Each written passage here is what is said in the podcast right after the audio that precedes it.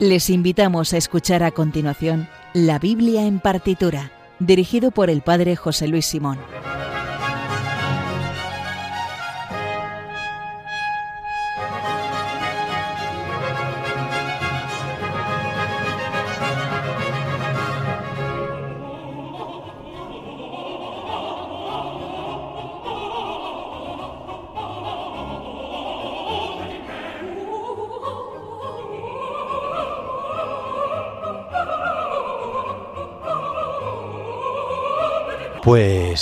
Aquí estamos. El otro día em, saltó el detector de heterodoxos al empezar eh, este programa. Yo ya he saltado el detector de traidores porque eh, yo pensaba que tenía un amigo que nos habíamos conocido y habitábamos en el barroco como espacio cultural y, se ha pasado, se ha salido y entonces me ha dejado solo. Resulta que si yo digo la Biblia en partitura y Radio María, el padre Gonzalo Barbez, oratorio, todo el mundo diría, uh, oratorio barroco al canto que nos cae, algo de Händel, algo de Bach y tal y cual. Pues no es así. Padre Gonzalo Barbez.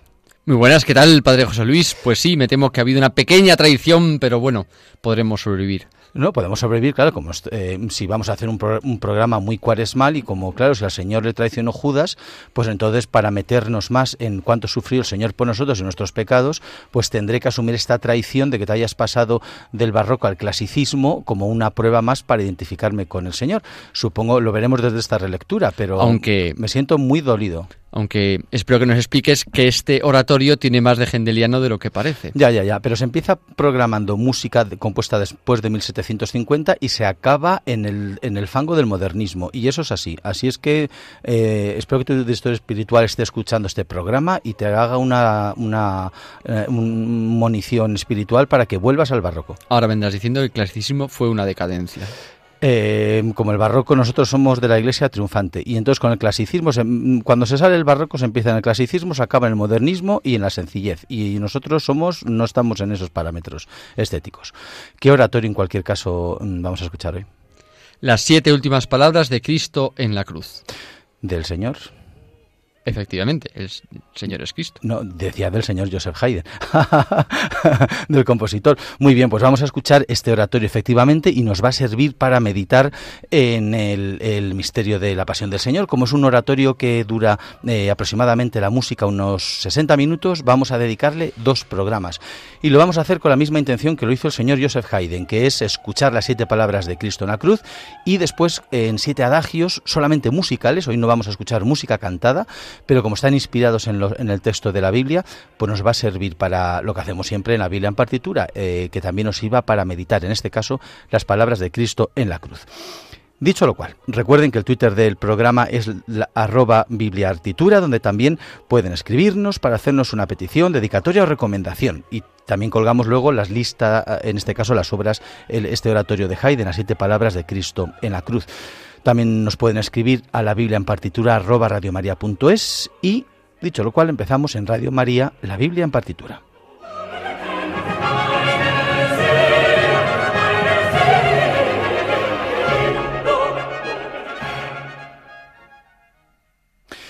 Bueno, pues vamos a ello entonces, que después siempre tenemos poco tiempo para la música porque nos liamos a hablar. Como decíamos en la presentación, hoy el padre Gonzalo Barbez eh, nos va a introducir en esta obra de Joseph Haydn. Efectivamente es un oratorio, como bien decía, que tiene inspiración en los grandes oratorios también, bueno, un poco tiene que ver también con las pasiones de Bach, esta música compuesta para la, contemplar el misterio de la Semana Santa, y también, desde luego, un poco tiene algo de Gendeliano, ahora no lo dirá el padre Gonzalo, pero está compuesto por Franz Joseph Haydn, que nació en Viena en el año 1732, murió en la misma ciudad en el año 1809, por tanto, compositor austríaco y representante del clásico Gonzalo. Aprendió de uno de los hijos de Bach, de Carl Philipp Emanuel Bach, y de el italiano eh, Pórpora. Fue amigo de Mozart y profesor de Beethoven. Desde niño se dedicó a la música, cantando también en el coro de la Catedral de San Esteban, la Catedral de Viena, junto con su hermano Michael. Músico también, por cierto, este Michael que compuso una misa en honor a San Leopoldo, rey de Austria. Eso, ese dato no es menor. Eh, compuso muchísima música, mayoritariamente sinfonías, sonatas y obras para cuerda y de cámara, para las familias nobles de las que fue maestro de capilla. Después de dos viajes a Londres, donde tuvo contacto con la música de Händel, regresó a Viena, donde compuso sus grandes obras vocales como el Oratorio de la Creación y algunas misas. Desde Cádiz recibió el encargo de escribir este oratorio de las siete palabras del Redentor en la cruz. También escribió otras obras litúrgicas. Hay testimonios de que era un hombre piadoso, de que rezaba el rosario cuando le costaba componer. Sus manuscritos comienzan siempre con In nomine Domini y acaban con eh, Laus Deo. Bueno, pues esto es un poco del compositor y eh, la obra que vamos a escuchar es, como hemos dicho, tiene el número de catálogo, es el Oboken 20, tiene cuatro versiones. Primero hizo la que vamos a escuchar, Después hizo, que es para orquesta, después hizo una versión en la cual la transformó en eh, una versión para eh, cuarteto de cuerda. Él colaboró también en una eh, versión solamente para clave y finalmente hizo también, una diez años después, una versión también cantada. Nosotros no vamos a escuchar la versión cantada, simplemente la versión instrumental. Bueno, pues esta obra la encargó un sacerdote que era el encargado de la Hermandad de la Santa Cruz de Cádiz, vinculada a la Santa Cueva, la capilla de la Santa Cueva de Cádiz. Eh, fue comisionada y la compuso entre el año 1796 y 1797, que fue ese año, en el 1797, cuando se estrenó en el Viernes Santo. Tiene fundamentalmente siete sonatas, una por cada palabra de Jesús. Recordamos que una cantata es una obra musical en la que se, en la que se canta y la sonata, sin embargo, no es una obra musical solamente instrumental, a la que se le añade una introducción también instrumental y un final eh, que para expresar el terremoto ante la muerte de, de Cristo. Bueno, hoy vamos a intentar escuchar las tres primeras palabras y, que, bueno, son las siete que conocemos todos y que a esto es a lo que para hemos contratado al Gonzalo Barbez para que nos haga una introducción piadosa porque se trata de escuchar esta música de Haydn de modo piadoso, ¿no es así? Así es, efectivamente. Realmente esta música es para una meditación cuaresmal y así queremos hacerlo. El mismo Haydn, en, según cuenta su biógrafo, Em, describió así em, el origen de este, de este encargo y de hecho nos describe casi con todo color eh, cómo se vivía este momento en la Catedral de Cádiz. Escuchamos al compositor. Dice así, unos 15 años atrás un canónigo de Cádiz me hizo el encargo de componer una música instrumental sobre las siete últimas palabras de Cristo en la cruz. Y describe, se tenía entonces la costumbre en la Catedral de Cádiz de ejecutar cada año durante la cuaresma un oratorio cuyos efectos se encontraban reforzados por las circunstancias siguientes. Las paredes, ventanas y pilares de la iglesia estaban tendidos de tela negra. Solo quedaba una gran lámpara colgada en el centro que rompía esta santa oscuridad. A mediodía se cerraban todas las puertas y empezaba la música. Después de un preludio apropiado, el obispo se subía al púlpito, pronunciaba una de las siete palabras y las comentaba. A continuación bajaba del púlpito y se posternaba es decir, se postraba, delante del altar. Este intervalo de tiempo se llenaba con la música. El obispo subía al púlpito y bajaba por segunda vez, por tercera vez y así cada vez, y al final la orquesta intervenía al terminar el sermón. La tarea consistía, sin fatigar al oyente, hacer que se sucediesen siete adagios uno detrás de otro. Si ustedes quieren, pueden recrear la escena de la Catedral de Cádiz bajando las ventanas, apagando la luz, dejando solo una luz tenue y quedando en ese ambiente de oscuridad, de oración. No vamos a ser aquí ni el padre José Luis Simón ni yo obispos que prediquen desde el púlpito, nos vamos a posternar en oración, pero el clima de oración, de meditación que queremos proponer sí que lo vamos a fomentar. Y lo vamos a hacer comenzando ya, si te parece, escuchando el primer movimiento, que es una introducción musical. No está vinculado, por tanto, a la primera palabra, sino que era una introducción musical a toda eh, la obra. Eh, dura aproximadamente como unos seis minutos, me parece, eh, y entonces presenta, es una música que, quiere expresar el sentimiento de, dolor de Cristo, pero no solamente eso, sino también presentado como el Rey del Universo. Vamos escuchar la introducción de esta obra de Haydn, las siete últimas palabras de Cristo en la cruz.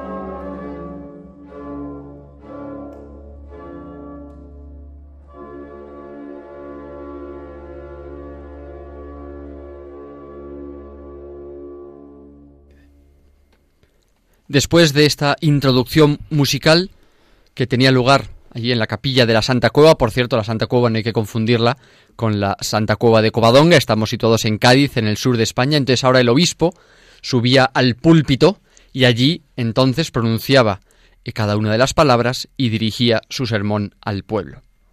La primera palabra de Cristo en la cruz dice así. Cuando llegaron al lugar llamado la calavera, lo crucificaron allí a él y a los malhechores, uno a la derecha y otro a la izquierda. Jesús decía, Padre, perdónales porque no saben lo que hacen. Del Evangelio de San Lucas. En la primera palabra de Cristo en la cruz, Jesús alude precisamente a la misión que está llevando en la cruz, el perdón. Jesús abre los brazos en la cruz, extiende sus brazos desgarrados, abre su corazón para traernos el perdón. En un detalle que a veces nos pasa desapercibido, el Evangelio no dice Jesús dijo o Jesús dice, sino usa el verbo imperfecto. Jesús decía, como introduciéndonos a todos en esa acción. Jesús decía y sigue diciendo, el perdón que ha traído en la cruz, que nos ganan sus llagas, como dirá también más adelante San Pedro en una de sus cartas, por sus llagas hemos sido curados, es un perdón que Jesús nos sigue ofreciendo ahora. Padre, perdónales. Es el perdón que nos trae el Señor. Y además, como sigue asombrándonos hoy dos mil años después, pone el Señor la ignorancia, nos excusa ante el Padre, pone la ignorancia como la causa de nuestros pecados. El Señor no solo nos perdona, sino que además se pone entre el Padre y nosotros como un abogado de misericordia, para derramar esa misericordia en el mundo. Y esto es lo que vamos a contemplar, esta palabra, escuchando la primera sonata, es un largo de eh, las siete palabras de Cristo en la cruz de Haydn, y vamos a hacer, como decía el padre Gonzalo, pues para lo, eh, cumplir con el propósito, y es mientras que contemplamos esta palabra, eh, nos ayuda esta música que vamos a escuchar ahora. Recordamos el obispo bajaba, se postraba en tierra, todo está oscuro, las ventanas cerradas, las luces alboesas, velas apagadas, podemos meternos en este ambiente de oración, meditación y escucha en el silencio.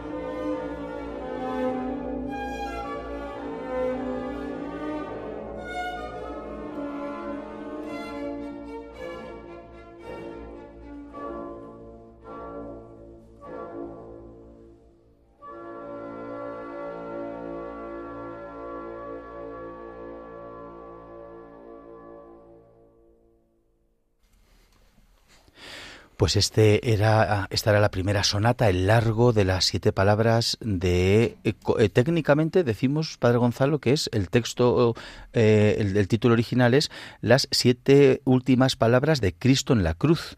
Eh, lo que pasa que hay traducciones que es del Redentor también, no sé, no sé, habría que ver los manuscritos que no, no estamos en ello.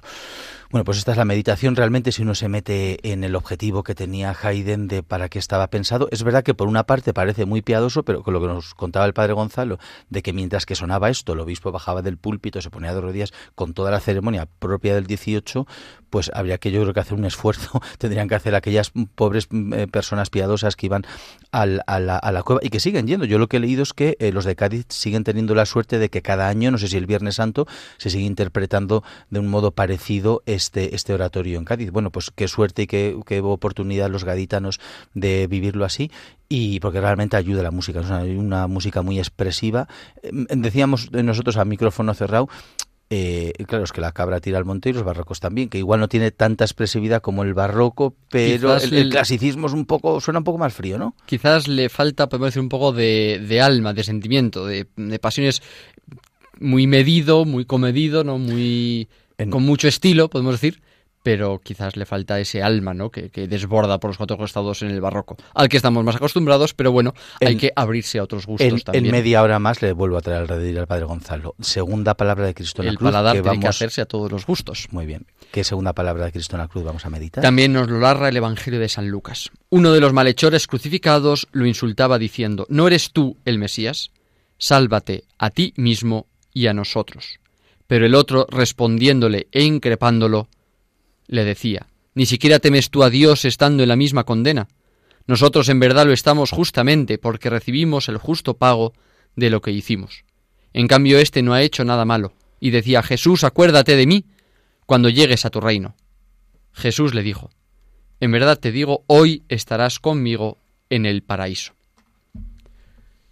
Y ciertamente como nos consuela estas palabras que Jesús dirige al buen ladrón en la cruz, este buen ladrón que ha inspirado a tantos santos, que ha también animado a tantos pecadores a la conversión, porque hasta el último momento es posible la reconciliación. Ante la visión de Cristo crucificado, uno de los ladrones ve a un condenado, es más, le mueve a la risa, a la burla, a la decepción, pero otro de los malhechores que estaban crucificados con él reconoce al Mesías, al Cristo, al Rey, acuérdate de mí cuando llegues a tu reino. Y así le arranca de Jesús aquellas palabras. Hoy estarás conmigo en el paraíso. Ese hoy es, lo sabemos bien, el hoy de la salvación y el paraíso es esa promesa que el Señor nos regala a todos cuando nos arrepentimos. Por eso sabemos que la cuaresma es ese tiempo de perdón y de reconciliación, lo dice muy bien el Padre Simón tantas veces al terminar el programa, ¿no? Sean buenos y como no lo somos, yo el primero, pero nuestros oyentes seguro que estarán de acuerdo conmigo que ninguno, pues hay que confesarse. Cuaresma es tiempo de confesión también, de hacer una buena confesión para poder escuchar de labios del Señor, hoy estarás conmigo en el paraíso. Pues vamos a escuchar esta meditación sobre la segunda palabra que yo estoy, a mí es de las palabras, de las frases más bonitas de la pasión y yo creo que del Evangelio, no sé si de la Biblia, ¿verdad? Hoy estarás conmigo en el paraíso, es que pues hay tal, toda la misericordia y todo lo que es el corazón de Dios, pues está dicho, hay todo lo que sale del el costado traspasado de Cristo es eso, hoy estarás conmigo en el paraíso, que Haydn lo musicaliza en este grave que dura aproximadamente siete minutos. Podemos decir que es la misericordia de Dios hecha música. Vamos a escucharlo.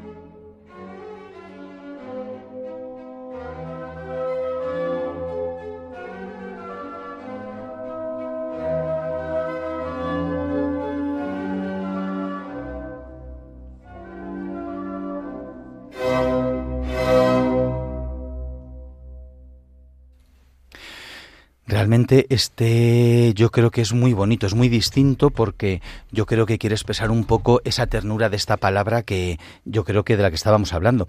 Eh, decía que os iba a contar una anécdota eh, acerca de el, eh, del relato del buen ladrón y es que en él hay uno de los evangelios apócrifos, el Evangelio árabe de la infancia, que dice que es un, es un evangelio del siglo VI que dice que el buen ladrón recibe el nombre de Tito y se relata el episodio del ataque de unos bandidos en el que unos salteadores atacan a San José y a su familia, es decir, a la Virgen y, al Niño Jesús, mientras atraviesan un bosque. Uno de los malhechores, que se llama Tito, que se identificaría luego con el buen ladrón, intercede para proteger a la Sagrada Familia, mientras que el otro, que se llamaba Dumaco, que era, sería luego el mal ladrón, pues no, dice que hay que atacarlos. Entonces la Virgen María bendice a Tito por salir en su defensa y el propio Jesús profetiza que ambos forajidos serán crucificados. Y Jesús diría en este Evangelio, repito, apócrifo, diría Jesús a su madre la Virgen, Madre mía, de aquí a treinta años me han de crucificar los judíos en Jerusalén, y estos dos ladrones serán puestos en cruz juntamente conmigo. Tito estará a la derecha y Dúmaco a la izquierda.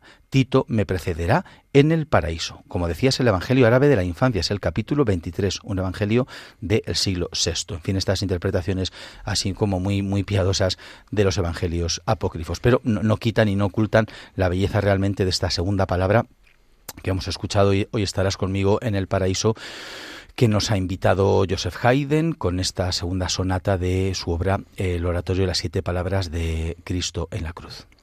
Y precisamente hablando de la Virgen María nos introduce ya en la tercera palabra, la última que vamos a escuchar, contemplar, meditar en este programa. Junto a la cruz de Jesús estaban su madre, la hermana de su madre, María la de Cleofás y María la Magdalena. Jesús, al ver a su madre y junto a ella el discípulo al que amaba, dijo a su madre, Mujer, ahí tienes a tu hijo.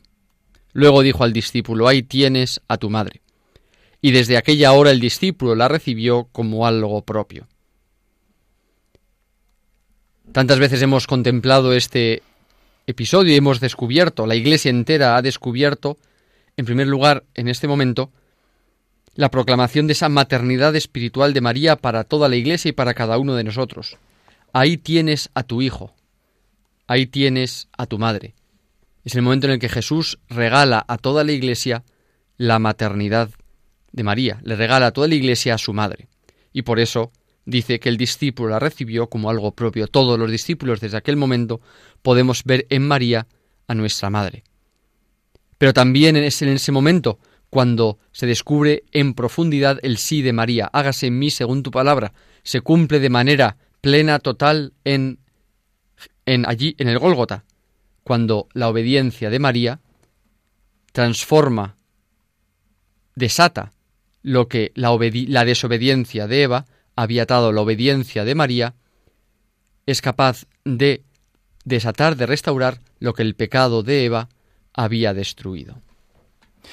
Bueno, pues aquí unas notas a, una interpretación de esta obra de Haydn. Dicen que se puede escuchar aquí musicalmente el tierno diálogo de la madre y el joven en esta tercera palabra, a ver si lo podemos escuchar. Y, quería decir otra cosa de, esta obra que eh, hemos explicado ya el contexto eh, piadoso en el que se interpretaba, pero no hemos dicho eh, cuál es el origen, y es que se había popularizado eh, una práctica eh, en, en, el siglo XVIII eh, en España, una práctica que había divulgado un jesuita peruano, Alonso Mesía Bedoya, en un libro que se editó en Sevilla en 1757, que consistía en unos ejercicios espirituales llamados, se llamaban la devoción de las tres horas, en las que se leían estas siete últimas palabras de Cristo en la cruz y se, popularizó, este jesuita lo popularizó en las misiones de, de Perú y mientras que se entre, palabra y palabra se intercalaba música. Esto vino de las misiones jesuitas en Perú, se, publicó también aquí en España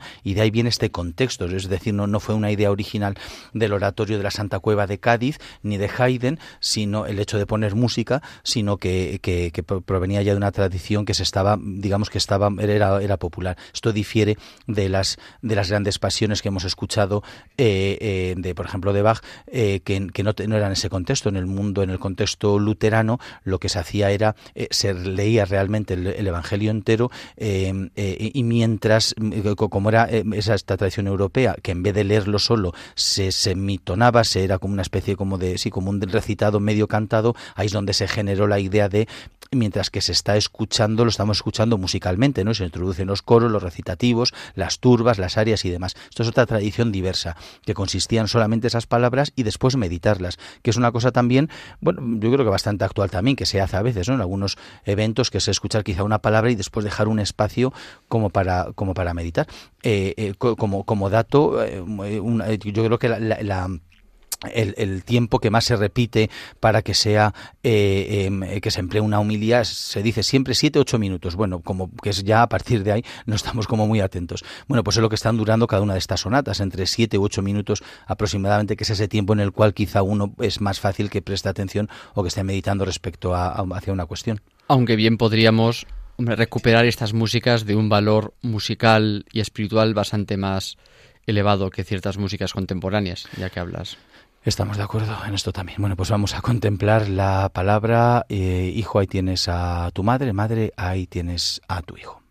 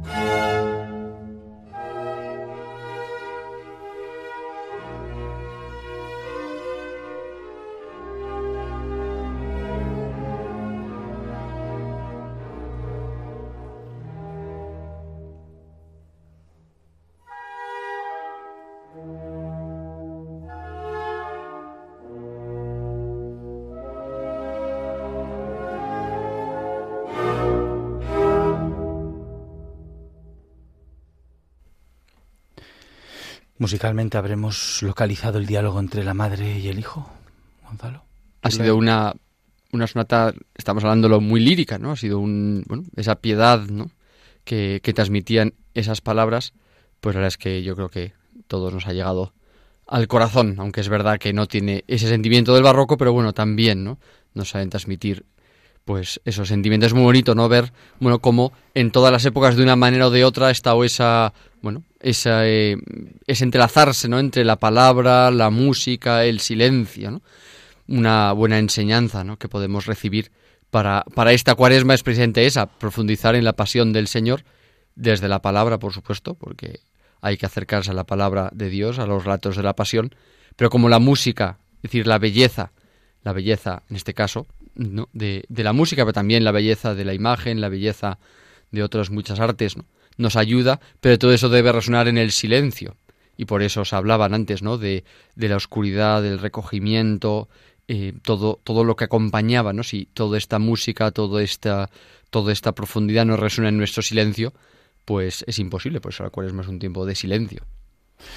Eh, una cosa también muy bonita de estas palabras es que eh, vuelves a darte cuenta de que mientras que están matando al Señor, le quitan la vida, él lo único que hace es se dedica a dar todo. Y entonces, aparte de la vida, claro, que es en fin el, la estructura de, de, de la entrega, pero da, bueno, entrega el espíritu, da su espíritu al final, pero antes ha entregado a su madre, da a su madre. Y esto es una cosa como muy increíble, ¿no? Esto sí que es como, como es posible que ahora que te están quitando todo y lo único que haces es dar y siempre, y, y, es una cosa como esta cosa es donde se ve, yo creo, que, que, que, esto viene de Dios, ¿no? Que no viene de los hombres. Es como, es como es imposible, ¿no? O sea, ¿cómo se te puede ocurrir hacer esto en este contexto? Bueno, ah, pues porque tienes que tener un corazón distinto al tuyo, claro, si tienes pequeñito como el de los hombres. Ha dado su madre a los discípulos, pero ha dado antes el paraíso, es decir, su amistad, claro. el reino al buen ladrón y ha dado el perdón a todos los hombres. Todas estas tres palabras que hemos escuchado hoy son todas palabras que hablan de un regalo. Claro. Bueno, pues muy bien, hemos meditado con mucha piedad. Yo he decidido que, eh, igual que mi cohermano, que se dice eh, el sacerdote don José Sáenz de Santa María, por cierto, marqués de Valde Íñigo. Nada más y nada menos. Ser, ser doble inclinación. Ser marqués es de guapos, yo creo. A ver si nos. ¿Tú eres, eres, eres noble, padre Gonzalo? ¿No? Yo personalmente no. Yo a ver, voy a ver si hay algún título por ahí vacante y me, me, hago con ello, voy a investigar. Bueno, pues este, este buen sacerdote, que fue el que encargó a Haydn esta obra, resulta que le pagó a Haydn eh, con un pastel eh, dentro de una caja. Entonces Haydn lo partió con mala gana diciendo estos curas siempre, en fin, que miserables, etcétera, pero dentro del pastel estaba relleno de monedas de oro que fueron el pago real. Entonces yo voy a y hacer se lo le cambió mismo. la cara, ¿no? Exactamente. Yo voy a hacer lo mismo con el padre Gonzalo eh, y es que te voy a colocar un, un, un pastel de pago. Así es que eh, nos escuchamos el próximo programa, la segunda parte, si te parece. Con o sin relleno va a ser el pastel. Sin relleno. Muchas gracias. Hasta la, hasta enseguida escuchamos. Hasta el próximo programa. Estamos deseando meditar las otras cuatro palabras que nos quedan. Muchas gracias, Padre José Luis. Pues hasta el siguiente. Y hasta aquí el, programa de hoy. Recuerden que enseguida lo podrán escuchar en todas las plataformas de podcast, donde estará colgado en breve. Eh, también lo pueden acceder a él en la página web de Radio María, radiomaria.es. En nuestro Twitter, arroba Bibliartitura, pueden ver un enlace con esta obra que hemos escuchado hoy y nos pueden escribir en la Biblia en partitura arroba radiomaria.es. Nos pueden escribir en Paseo de Lanceros 2, primera planta 28024, Madrid. Recuerden que en Radio María pueden escuchar Clásica en Radio María, presentado una semana por José Vicente Molina y otra por María José López. Sean buenos y si no, y ahora en cuaresma con más motivo, confiésense. Muchas gracias y hasta la próxima. Han escuchado en Radio María La Biblia en partitura, dirigido por el Padre José Luis Simón.